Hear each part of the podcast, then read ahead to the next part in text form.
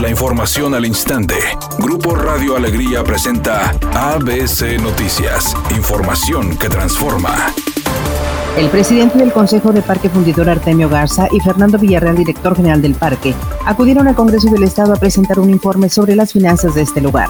De acuerdo al reporte presentado, el COVID ha llegado a castigar de manera considerable los ingresos del parque, ya que la proyección que se tiene en cuanto a sus ingresos para finales del año es de 78.813.589 pesos. El director Fernando Villarreal señaló que la caída en los ingresos representa un problema grave para las finanzas y operaciones del parque, mientras su presidente Artemio Garza dijo lo siguiente. Estamos estimando que efectivamente pueda el nivel de contagios y, el riesgo por la saturación de los hospitales permitirnos que ya podamos abrir. El costo económico de la pandemia de COVID en Nuevo León ha llevado a que las finanzas estatales presenten un déficit superior a los 3 mil millones de pesos. Así lo reveló el secretario de Finanzas y Tesorero General del Estado, Carlos García Ibarra, quien explicó que los estragos económicos se han percibido en todos los órdenes de gobierno, así como en la sociedad en general.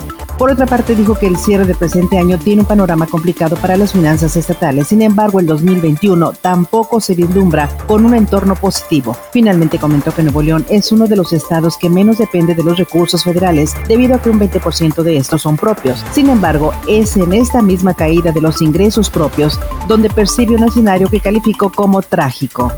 El gobierno federal y los sectores empresarial y laboral presentaron un proyecto de reforma al sistema de pensiones para que los trabajadores tengan un retiro justo y digno cuando concluya su vida laboral. El presidente del Consejo Coordinador Empresarial, Carlos Salazar, dijo que se busca aumentar en un 40% la pensión de los trabajadores, reducir de 1.200 a 750 las semanas cotizadas en el Seguro Social y aumentar los ahorros de los trabajadores al juntar los montos de las AFORES con los del Infonavit. Estos dos vehículos nos permitirán definitivamente que la cantidad de ahorro le permita esa jubilación justa y digna a los trabajadores mexicanos. Y eso es lo que ansiamos. Ahí es donde vamos a tocar a las familias y a los mexicanos y vamos a lograr ese bienestar.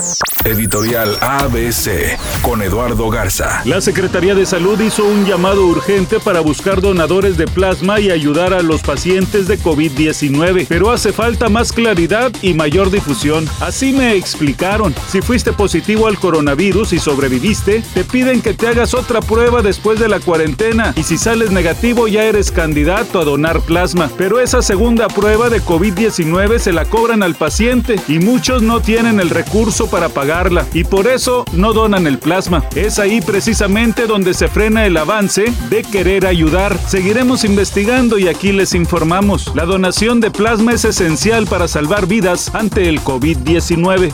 Hay legados que no terminan, no se olvida. Jesús Guama Contreras se consolidó en la historia de Rayados al ser el portero del primer campeonato de liga obtenido en 1986 y ahora el Monterrey presentó en sus uniformes el jersey de visitante que es muy parecido al que él utilizó en aquella final contra Tampico Madero. En entrevista para ABC Noticias, el exjugador albiazul contó su sentir respecto a dicho parecido que podría tomarse como un homenaje. Me siento muy a gusto y muy contento con que pues haya sacado algo parecido al que yo diseñé, ¿me entiendes? Solo faltan tres días para que la rockera Alejandra Guzmán le entre de lleno al reggaetón, pues estrenará un tema que se llama Vive y Deja Vivir al lado del reggaetonero Ñengo Flow, quien por cierto está fuertísimo en las redes sociales, lo que sin duda alguna hará de entrar de lleno a la rockera a este nuevo género.